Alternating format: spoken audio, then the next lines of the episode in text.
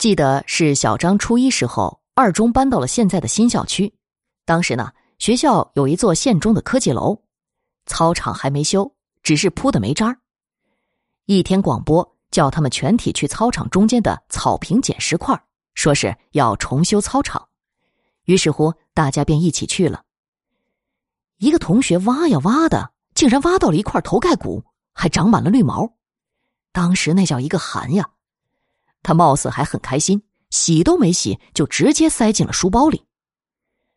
第二天，他再也没来过学校，当天晚上就出了车祸了。后来，爷爷告诉小张，现在二中操场的位置是以前，是以前某军的水牢。事情过了不久，一天晚上，小张由于英语默写不过关，那老师心情估计也不好。便把他一直留到了晚上十一点多。他爸妈在外地，住校生都睡觉了，小张很无奈，回家吧。走在操场那儿，就听见有人说话，但说什么听不清楚。然后他就看到了一个老头一开始还以为是看门的师傅呢，也没在意。